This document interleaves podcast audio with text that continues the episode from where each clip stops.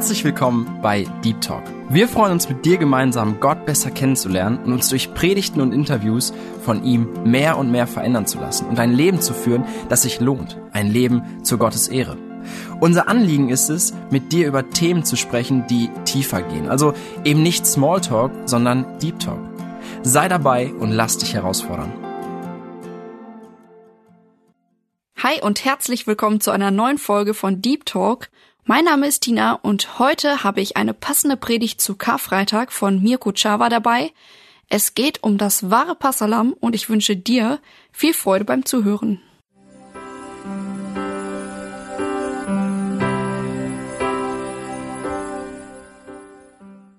Hallo ihr Lieben, ich freue mich wieder hier zu sein an diesem besonderen Tag. Wir haben heute Karfreitag, für uns Christen ein ganz besonderer Tag. Wir haben gerade aus Philippa 2 gehört, wie der Herr sich enteignet hat, wie er sich entäußert hat. All diese wunderbaren Dinge. Und ja, wir leben ja im katholischen Münsterland. An Karfreitag ist es sogar so hier im Münsterland, dass die Leute dann darauf achten, dass sie nicht zu laut sind, ja, dass keine Arbeiten verrichtet werden. Ja, das sieht man hier in der Tradition auch noch im Münsterland. Und ja, dass man schon alles so am Donnerstag macht, was zu tun ist und dass man dann stille ist. Und übermorgen haben wir Ostersonntag und das ist der Tag, an dem unser Herr auferstanden ist. Und wenn wir von Ostern reden, dann schauen wir auf Karfreitag und dann auf Ostersonntag und wir sagen ja, Ostern ist das größte christliche Fest im Jahr.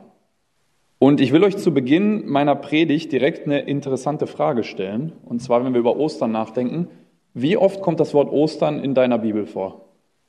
Ihr würdet sagen null mal, oder? Es ist ganz interessant, weil wisst ihr, es gibt eine Bibelübersetzung von Martin Luther aus 1912. Und da kommt das Wort Ostern tatsächlich vor.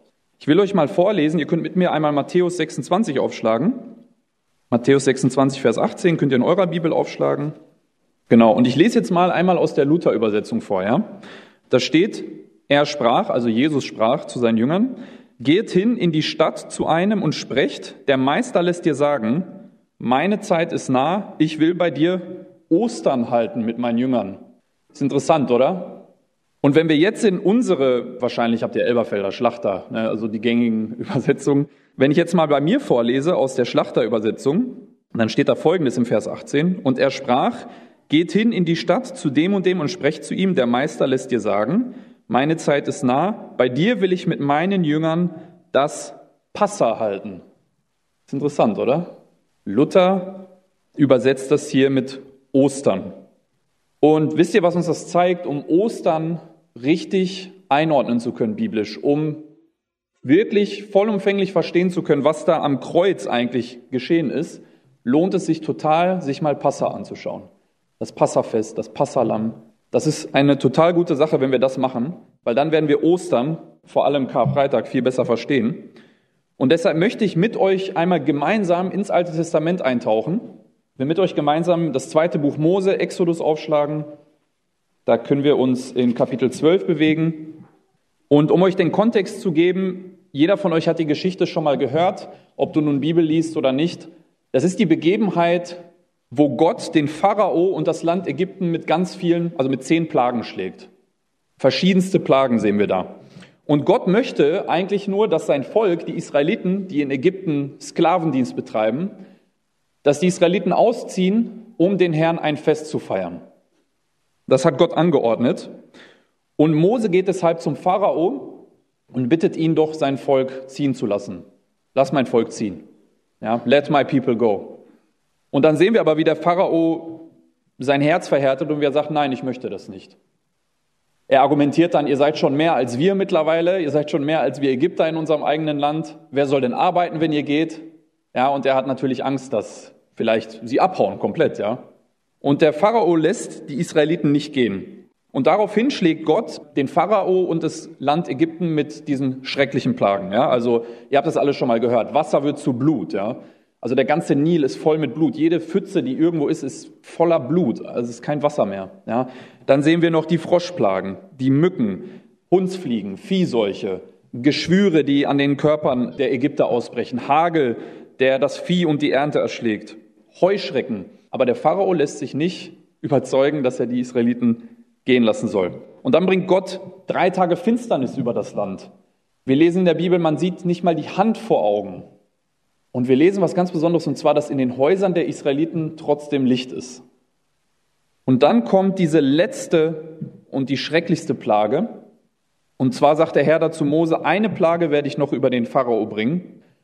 Und Gott wird um Mitternacht durch Ägypten gehen und alle Erstgeburt, egal ob es jetzt die Erstgeburt des Pharaos ist oder von der Magd an der Handmühle, er wird alle Erstgeburt umbringen.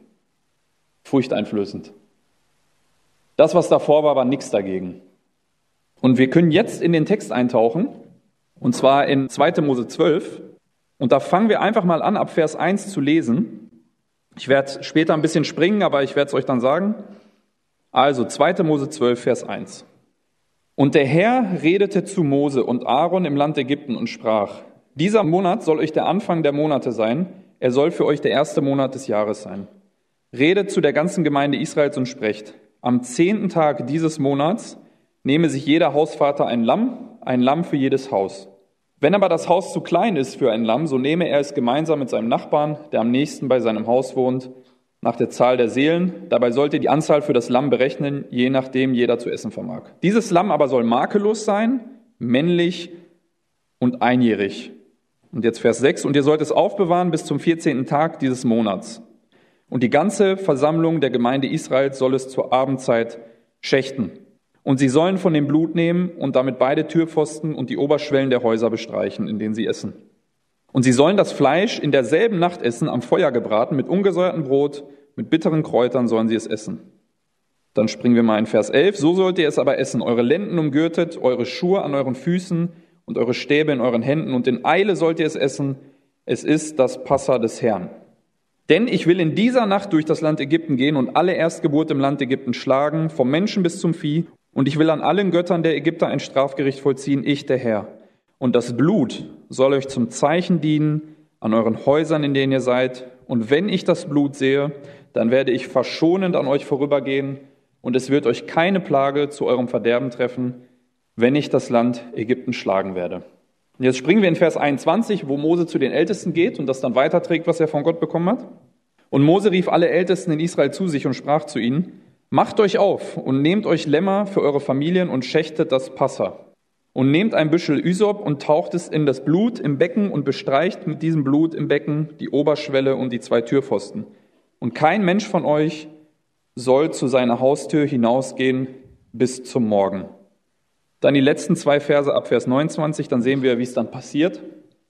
Und es geschah um Mitternacht, da schlug der Herr alle Erstgeburt im Land Ägypten, von dem erstgeborenen Sohn des Pharao, der auf seinem Thron saß, bis zum erstgeborenen Sohn des Gefangenen, der im Gefängnis war, auch alle Erstgeburt des Viehs.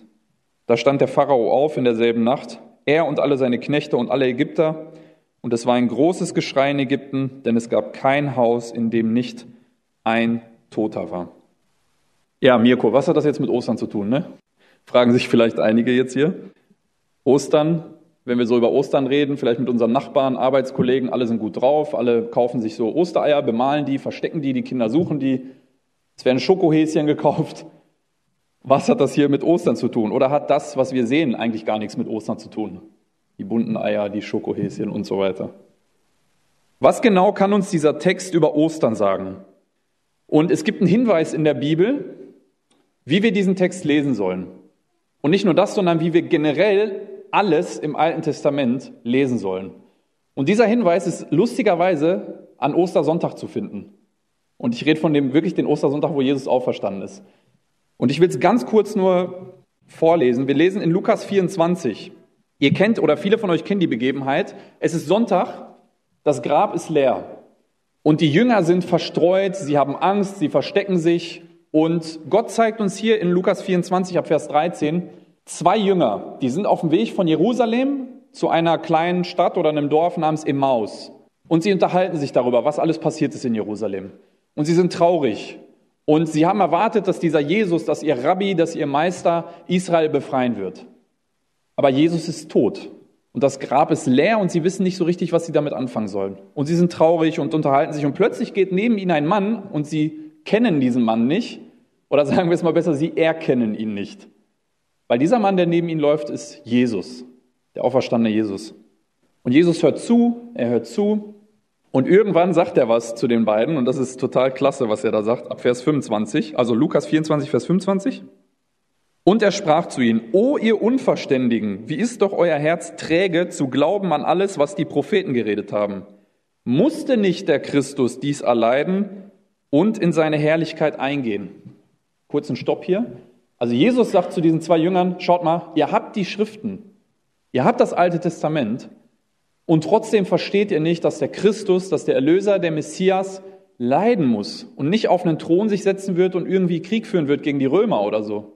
Und dann kommt Vers 27, wahrscheinlich die beste Bibelstunde, die jemals stattgefunden hat auf dieser Erde, wo ich so gerne dabei gewesen wäre. Da sagt der Herr, und er begann bei Mose und bei allen Propheten und legte ihnen in allen Schriften aus, was sich auf ihn bezieht.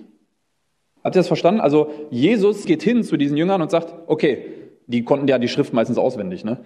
Okay, lass uns mal nachdenken. Was steht in 1. Mose am Anfang? Ja? Hier bin ich zu sehen, hier bin ich zu finden. Dann die Arche, hier bin ich zu finden. Das Passalam, hier bin ich zu finden. Er hat alles erklärt. Er hat die ganzen Prophetien erklärt. Das muss wunderbar gewesen sein. Ich wäre so gerne dabei gewesen. Und das Krasse ist, Jesus zeigt uns dadurch heute an Karfreitag eine Sache. Wir müssen die Bibel genauso lesen. Genauso wie Jesus das den Jüngern gesagt hat, die auf dem Weg nach Emmaus waren. Schaut mal, bei der Arche Noah geht es nicht darum, dass du an deinem Traum festhalten sollst, auch wenn alle dich auslachen. Bei David und Goliath geht es nicht darum, dass du deinen fiesen Chef, der dich jeden Tag ärgert, dass du ihn überwinden kannst oder so. Es geht nicht um dich, es geht um Jesus. Und bei Passa geht es genauso um Jesus. Es geht nur um Jesus. Es geht immer um Jesus. Und so müssen wir die Schrift lesen und das zeigt uns Jesus hier ganz klar. Und jetzt lasst uns mit diesem Mindset zurück zu unserem Text gehen, zu 2. Mose, mit dieser Jesusbrille. Und wir finden, da wo Mose zu den Ältesten geht, wir finden drei Anweisungen, die Gott seinem Volk gibt und die Mose dann weitergibt. Die erste Anweisung finden wir in Vers 21. Mose rief alle Ältesten in Israel zu sich und sprach zu ihnen, macht euch auf und nehmt euch Lämmer für eure Familien und schächtet das Passa.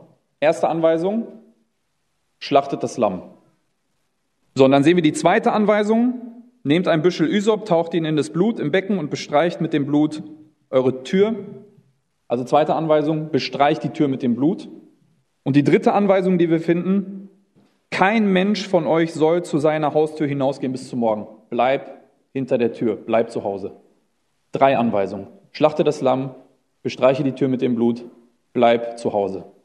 Diese drei Sachen sehen wir. Und ich will einmal diese drei Anweisungen mit euch durchgehen. Die erste Anweisung ist, schlachte das Lamm, schächte das Passa. Gott sagt zu seinem Volk, schlachte das Lamm. Er sagt nicht, trag dich in einer Kirche ein, bete ganz feste, sorg dafür, dass du gutes Karma hast, streng dich an, jetzt was Gutes zu tun, Nein, er sagt ganz einfach, schlachte das Lamm. Ganz einfach. Und die Israeliten, die stehen genauso in der Gefahr, wie alle anderen, die sich im Land Ägypten befinden, hinweggerafft zu werden um Mitternacht.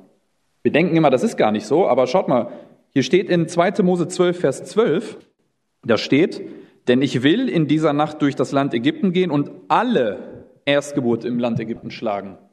Nicht nur bestimmte, sondern alle.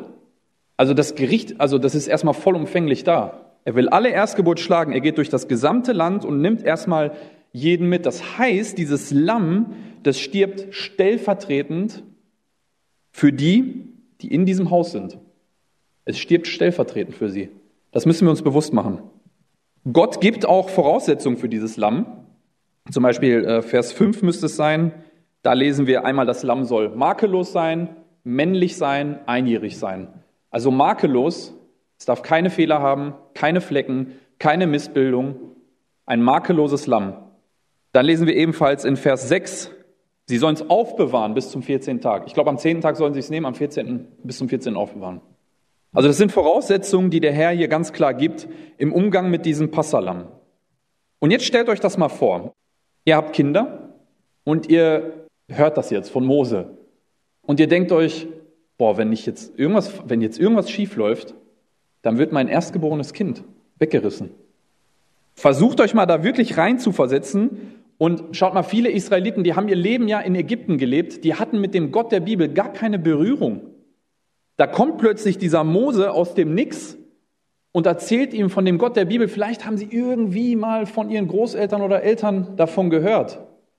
Und wir sehen ja auch nachher in der Wüste, dass die Israeliten leider auch immer wieder in den Götzenkult der umliegenden Völker reingegangen sind. Und ich bin mir sicher, dass auch viele Israeliten in Ägypten leider diese Sünde begangen haben. Und plötzlich kommt Mose den sie nachher noch in der Wüste anklagen werden. Ja, warum hast du uns hier rausgebracht? Und er kommt und sagt, hey, ihr sollt das Lamm schlachten und das reicht.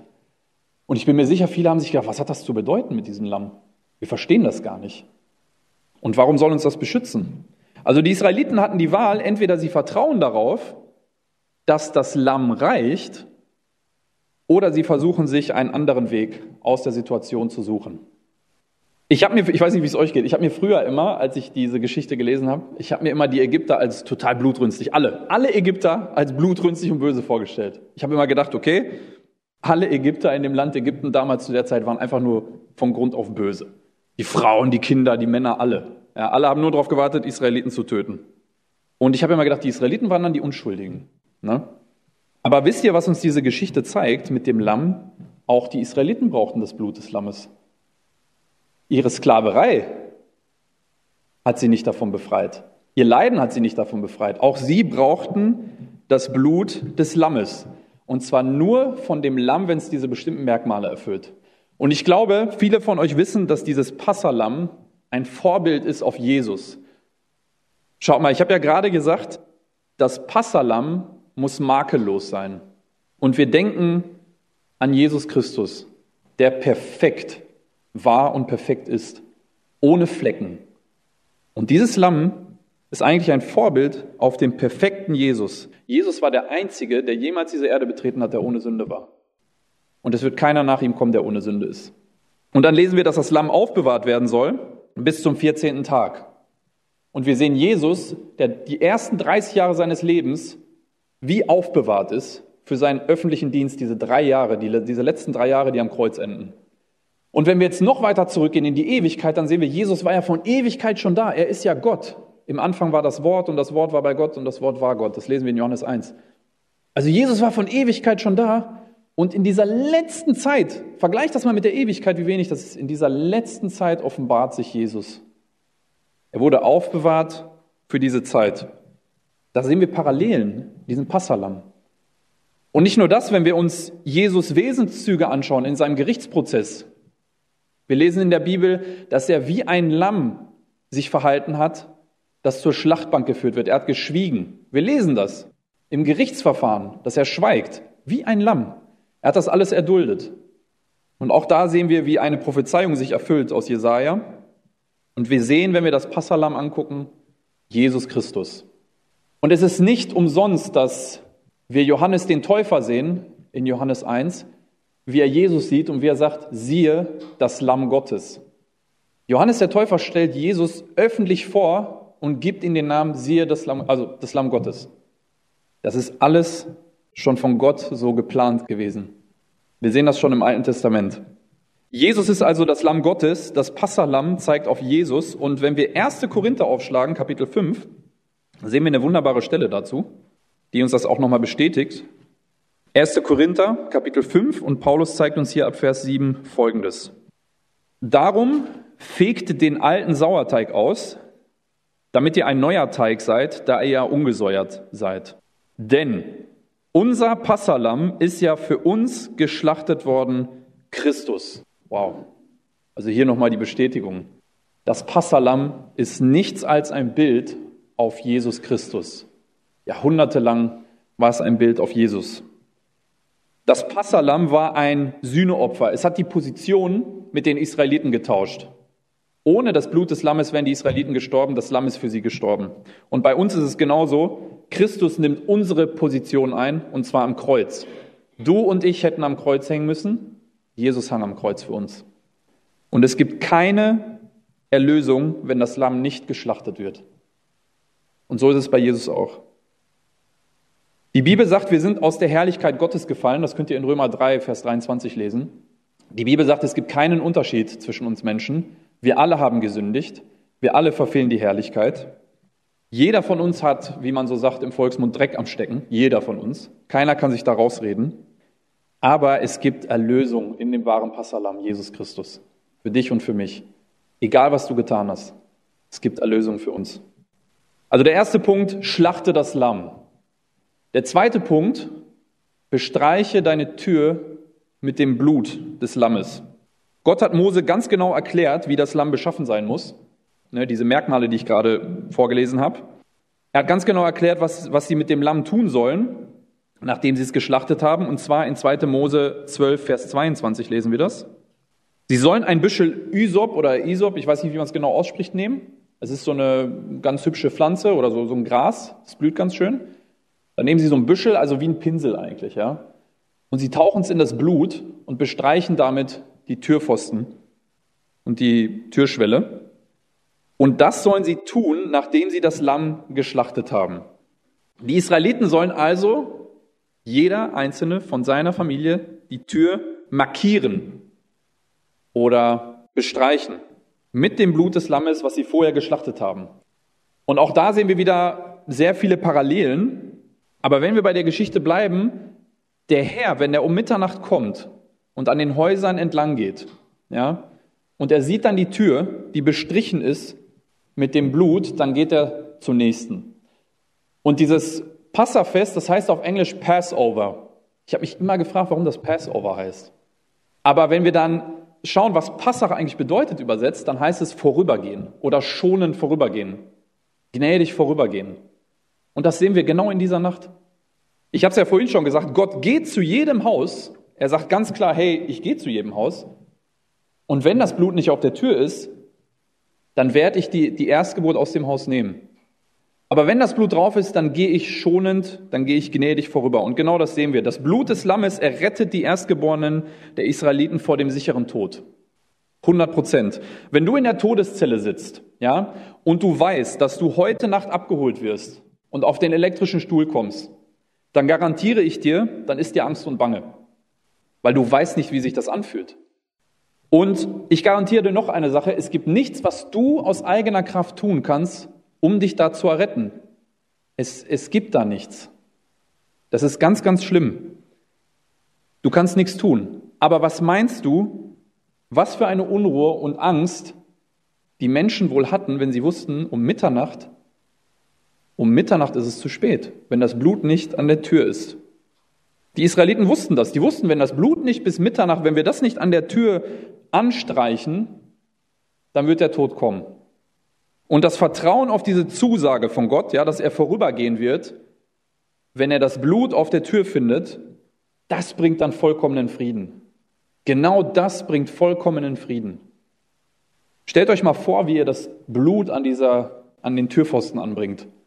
Und währenddessen, was würdet ihr denken? Ich würde mir denken, boah, das ist das Einzige, was uns retten kann. Ohne dieses Blut sind wir verloren. Wie geht's uns, wenn wir auf das Kreuz schauen heute an Karfreitag? Vielleicht hast du es schon tausendmal gehört, vielleicht zum ersten Mal. Vielleicht bist du groß geworden in der Gemeinde. Vielleicht hast du aber gar nichts mit Gemeinde zu tun. Du bist hier Gast oder so. Wie geht es uns, wenn wir auf das Kreuz schauen? Wie geht es uns, wenn wir auf das wahre Passalam, Jesus Christus, schauen? Was empfinden wir dabei? Vertrauen wir darauf, dass das Blut, also das Opfer am Kreuz, dass es ausreicht, Glauben wir das wirklich, so wie die Israeliten das glauben mussten? Und haben wir deshalb Frieden? Schaut mal, wir lesen in 1. Petrus 1, Vers 18. Da steht, wir sind nicht mit Silber und Gold erkauft worden. Okay, das heißt, wir sind nicht mit irgendwas freigekauft worden, was auf dieser Erde ist, was verrotten und vergehen wird. Und dann lesen wir weiter, sondern mit dem kostbaren Blut des Christus, das makellose und unbefleckte Lamm. Jesus Christus ist das makellose Lamm, er ist das unbefleckte Lamm und sein Blut kann uns loskaufen von der Sünde. Das Blut an der Tür hat die Israeliten komplett gerettet. Nicht nur halb gerettet. Also sie waren nicht irgendwie so drei Viertel gerettet und ein Viertel müssen sie selber noch dazu steuern. Versteht ihr, was ich meine? Und ich glaube, gerade bei uns hier im Münsterland ist das ganz wichtig, dass wir uns das klar machen. Die Israeliten konnten nicht noch was dazu tun.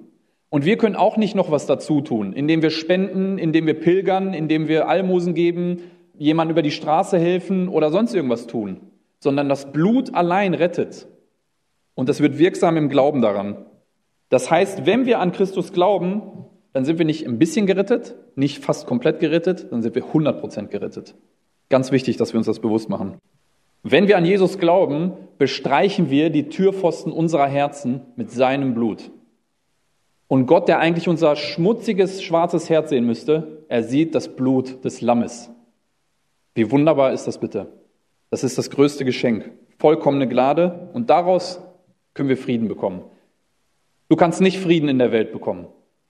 Such so lange du willst, du kannst es nicht bekommen. Es wird dich aufreiben, es wird dich zerreißen. Du kannst nur Frieden bekommen in Jesus Christus. Und die dritte Anweisung, die wir lesen, und kein Mensch von euch soll zu seiner Haustür hinausgehen. Die dritte Anweisung lautet, bleibe in deinem Haus. Bleib im Haus. Überschreite nicht diese Türschwelle. Bleib hinter der Tür. Mose hat das den Ältesten des Volks erklärt. Sie müssen das Lamm schlachten, sie müssen die Tür bestreichen mit dem Blut und sie sollen zu Hause bleiben bis zum Morgen. Sie sollen diese Tür nicht verlassen. Und machen wir uns hier eine Sache klar.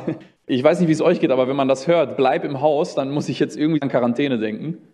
Aber wisst ihr, wenn wir in Quarantäne gehen müssen, vielleicht weil du auf Mallorca warst oder so und du musst jetzt zehn Tage zu Hause bleiben und du brichst diese Quarantäne, dann kriegst du vielleicht eine Geldstrafe, eine ordentliche. Aber wisst ihr, hier an dieser Stelle, wer das Haus verlässt, der kommt um. Das ist was ganz anderes. Bleib zu Hause.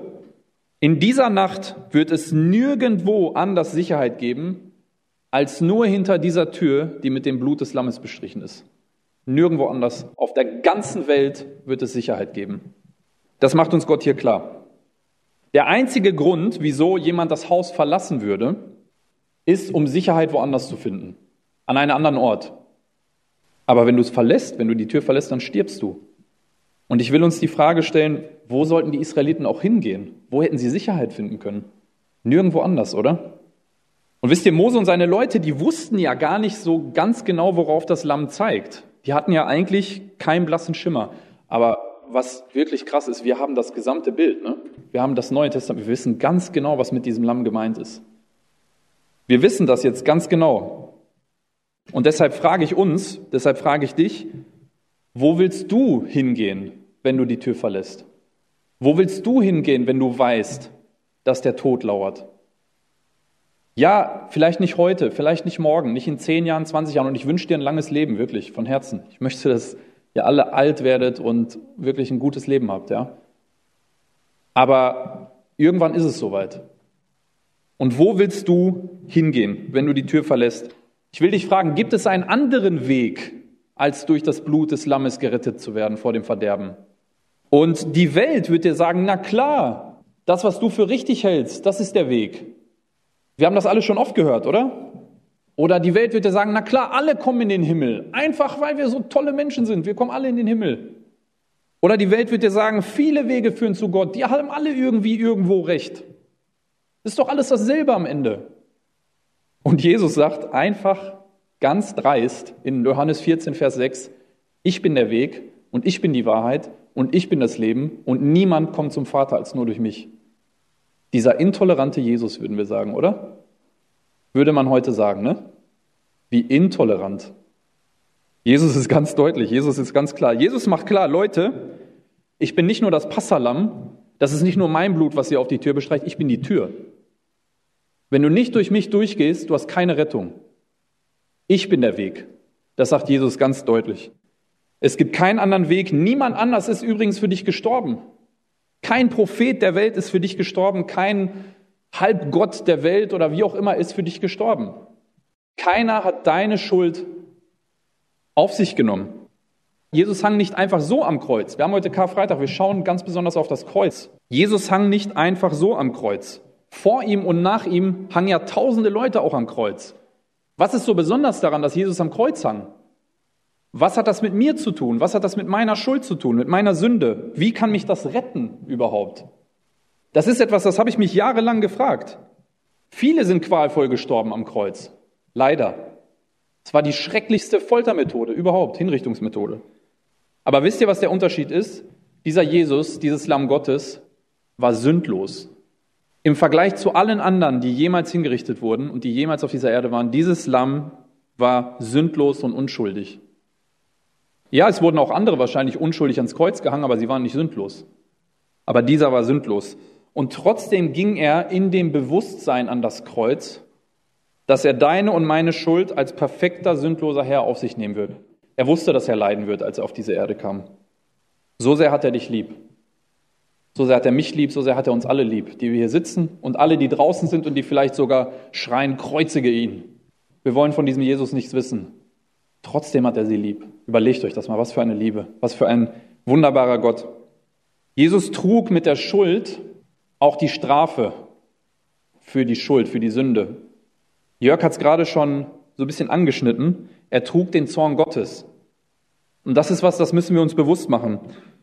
Weißt du, wenn du jemals in der Schule vielleicht mit deinem Kumpel auf dem Schulhof warst damals, oder vielleicht bist du jetzt gerade in der Schule irgendwo, ja, und du hast irgendwie Mist gebaut, du hast irgendwas gemacht, was nicht in Ordnung ist. Und ihr kommt zu dem Lehrer und der fragt, was, was ist hier passiert? Und dein Kumpel sagt, ich war's. Und du guckst ihn nur an und er sagt, ich war's. Okay, dann musst du jetzt nachsitzen. Dein Freund, der sich für dich einsetzt, der nimmt einmal die Schuld auf sich und er nimmt die Konsequenz von der Schuld auf sich, die Strafe. Und bei Jesus ist das ganz genauso. Schaut mal, Jesus nimmt nicht nur unsere Schuld auf sich, er nimmt die Strafe für Sünde auf sich. Und die Bibel sagt uns, der Lohn der Sünde ist der Tod. Jesus ist ein echter Freund. Jesus hat die Strafe für uns beglichen. Er hat alles auf sich genommen. Er sagt am Kreuz, es ist vollbracht. Teletista, es ist vollbracht. Wie bei einem Kaufvertrag, ist bezahlt alles. Du kannst nichts mehr bezahlen, du kannst nichts mehr dazu tun. Und weil Gott gerecht und heilig ist und Sünde nicht ungestraft lassen kann, muss Jesus den Zorn Gottes aushalten. Er muss ihn auf sich nehmen aufgrund unserer Sünde. Und so reißt er uns, wie die Israeliten damals in den Häusern, heraus aus dem sicheren Tod. Er hat uns gerettet vor dem sicheren Tod, wenn wir daran glauben. Die Verdammnis und auf ewig getrennt zu sein. Schrecklich. Und Jesus hat das alles auf sich genommen. Er hat uns gerettet mit seinem Blut. Wir haben anfangs gesagt, wir müssen Passa besser verstehen. Wir müssen unseren Blick auf Passa, auf das Passalam wenden, damit wir einen richtigen Blick auf Jesus am Kreuz haben. Und es gibt noch vieles, worüber wir nachdenken können. Es lohnt sich wirklich mal in den Text reinzugehen. Dass sie ungesäuertes Brot essen sollen, dass sie bittere Kräuter essen sollen. All diese Dinge können wir in Jesus wiederfinden oder in uns heute. Ja, deshalb, es lohnt sich, wenn ihr das zu Hause nochmal nachlest, aber ich will nochmal den Fokus auf das Kreuz jetzt richten. Und jetzt verstehen wir vielleicht, wieso es so besonders ist, dass Jesus am Kreuz starb. Schaut mal. Jesus, der war ja nicht nur das Passalam, sondern er starb am Passafest. Es war Passa, als er starb. Und jetzt kommt das Krasse. Jahr für Jahr haben die Juden Passa gefeiert. Jedes Jahr. Seit Jahrhunderten. Mit Unterbrechung natürlich, aber sie wurden immer wieder daran erinnert. Jahr für Jahr haben sie das Lamm geschlachtet. Jahr für Jahr wurden sie an das Blut erinnert, das an die Türpfosten gestrichen wurde, damit die Menschen errettet werden. Jahr für Jahr wurden sie daran erinnert, dass sie Sünder sind, dass sie Vergebung brauchen und dass es durch Blutvergießen Vergebung geben kann. Und plötzlich steht Jesus vor ihnen und Johannes der Täufer sagt, siehe das Lamm Gottes, das die Sünde der Welt hinwegnimmt. Wow. Gott hat das so lange schon alles vorbereitet und plötzlich manifestiert sich das alles in Jesus. Und plötzlich an diesem Passafest stirbt das Lamm Gottes am Kreuz, nimmt die Sünde der Welt auf sich und genau darauf hat Gott jahrhundertelang gezeigt. Genau darauf. Und das zeigt uns eine Sache, dass in Gottes Sinn von vornherein die Erlösung schon war. Für uns. Von vornherein. Schaut mal, Gott wusste, dass wenn er uns erschaffen wird, wir gegen ihn rebellieren werden, aber er hatte die Erlösung schon dafür im Sinn. So einen liebenden Gott haben wir. Von vornherein hat er das schon im Sinn gehabt. Und wir lesen in der Bibel, Gott hat kein Gefallen daran, wenn der Sünder verloren geht. Er möchte, dass alle Menschen gerettet werden. Er hat überhaupt keinen Gefallen daran. Und er liebt uns so sehr, dass er seinen eingeborenen Sohn für uns gegeben hat. Er wusste das schon zur Zeit Mose. Er wusste das schon von Ewigkeit her. Trotzdem hat er das alles gemacht. Und ich möchte langsam zum Schluss kommen. Nach dieser schrecklichen Nacht da sehen wir den Beweis der Errettung darin, dass die Israeliten noch leben. Wir lesen ja hier in den Versen 29 und 30, wie ein großes Schreien in Ägypten ist. Es gab kein Haus, wo nicht ein Toter war. Stellt euch das mal wirklich einfach mal vor. Die Israeliten kannten ja auch mit Sicherheit einige ägyptische Familien. Und überall war Schreien und Weinen und Jauchzen war bei den Israeliten. Sie haben sich gefreut und sie durften ausziehen. Wir wissen, wie es dann noch weitergeht, aber diese Errettung war da. Mose und das Volk ziehen als Errettete aus Ägypten. Und zum Schluss möchte ich sagen, ich bin 100% sicher, dass Gott möchte, dass auch wir das tun. Gott möchte, dass auch wir aus Ägypten hinausziehen als Errettete. Und Ägypten steht immer für die Welt. Gott möchte, dass uns jetzt bewusst ist, dass wir Errettete sind, dass wir das Alte hinter uns lassen. Ich muss da immer an Lots Frau denken, die zurückgeschaut hat. Nein, er möchte, dass wir nach vorne schauen.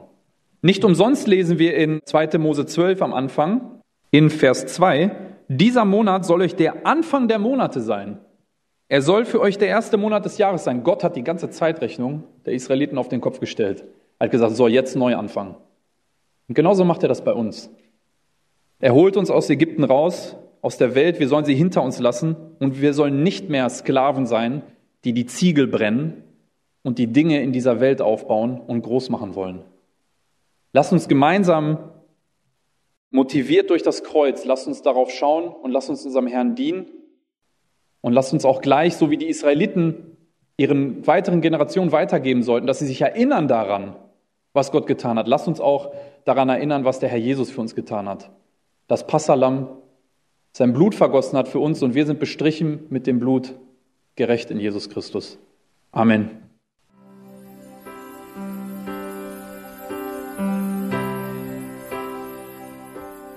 Wir waren unterwegs nach Jerusalem. Die Zeit zum Opfern war wieder da. Und meine Söhne liefen mit mir diesen Weg, denn sie kamen mit, um nach dem Lamm zu sehen.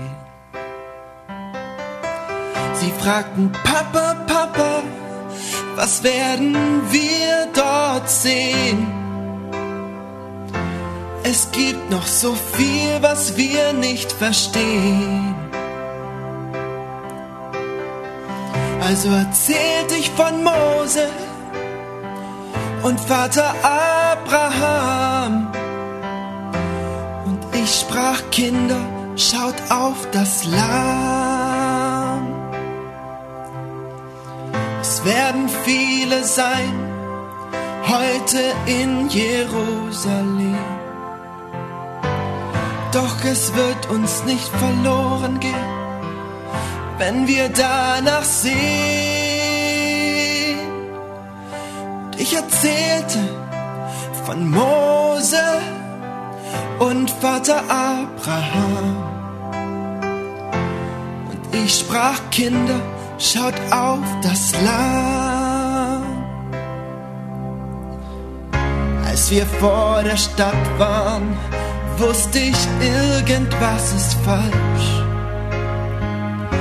Es gab keine Lobpreismusik, niemand betete an. Und ich stand dort mit den Kindern, wo die Menge wütend schien. Und plötzlich hörte man sie schreien.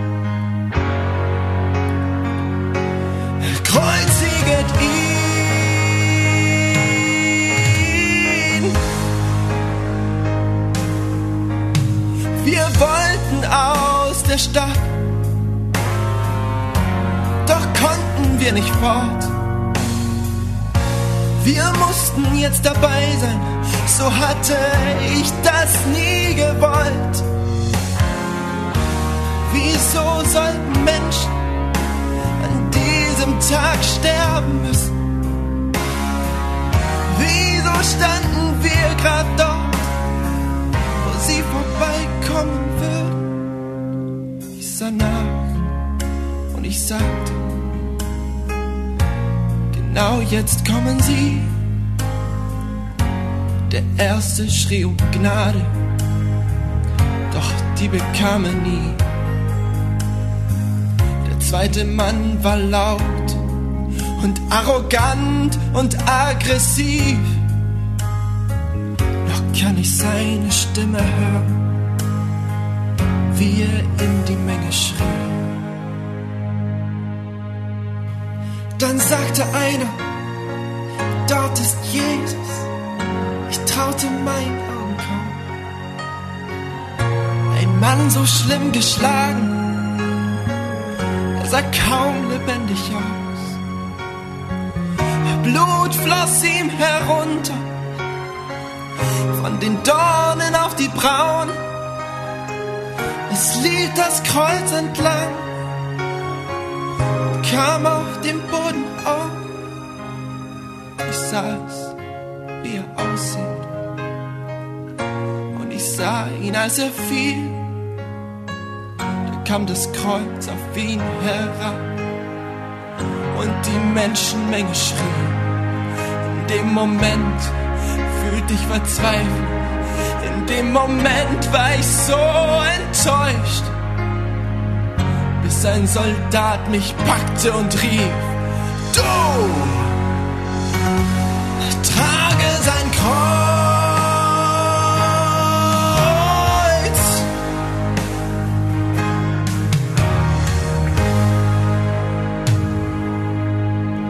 Zuerst wollte ich dem widerstehen, er nach seinem Schwert. Also kniete ich hin und nahm das Kreuz von dem Herrn. Ich nahm es auf die Schulter und wir gingen sofort los. Das Blut floss meine Wange runter, das er vorhin vergoss. Sie führten uns nach Golgatha. Man schlug die Nägel tief in seine Hände ein. Und sogar jetzt noch hörte ich ihn beten. Vater, vergib ihnen. Niemals sah ich solche Liebe, wie sie in ihm war. Deine Hände übergebe ich meinen Geist, sprach. Und starb. Ich stand dort wie gelebt, als stünde still die Zeit, bis ich zwei kleine Hände in meiner wiederfand.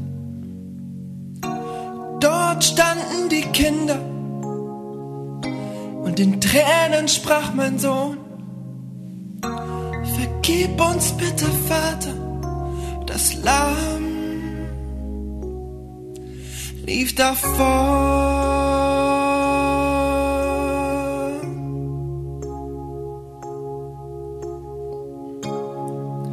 Papa, Papa, was haben wir hier gesehen?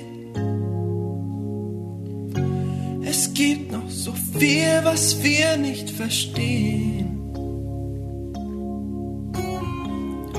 Und ich nahm sie an die Hand und zu dem Kreuz gewandt, sprach ich Kinder, schaut auf das Lamm.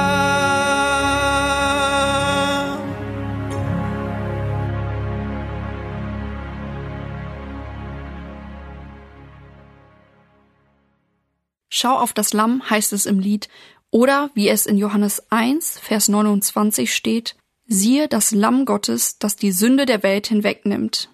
Ich finde es so gut, wie Mirko es formuliert hat. Es geht immer um Jesus und so müssen wir die Schrift lesen. Deswegen möchte ich es bekräftigen und dir Mut dazu machen, den Text aus 2. Mose 12 nochmal selbst zu lesen und weitere Parallelen zu Jesus herauszufinden. Wenn du noch nicht mit Jesus lebst, dann gib ihm dein Leben. Nimm sein Blut in Anspruch und lebe mit und für ihn. Jesus ist für deine und meine Sünde gestorben und ich hoffe, dass es dich nicht kalt lässt. Nutze dieses Ostern und schau auf das Lamm. In diesem Sinne, gesegnete Feiertage und bis zum nächsten Mal.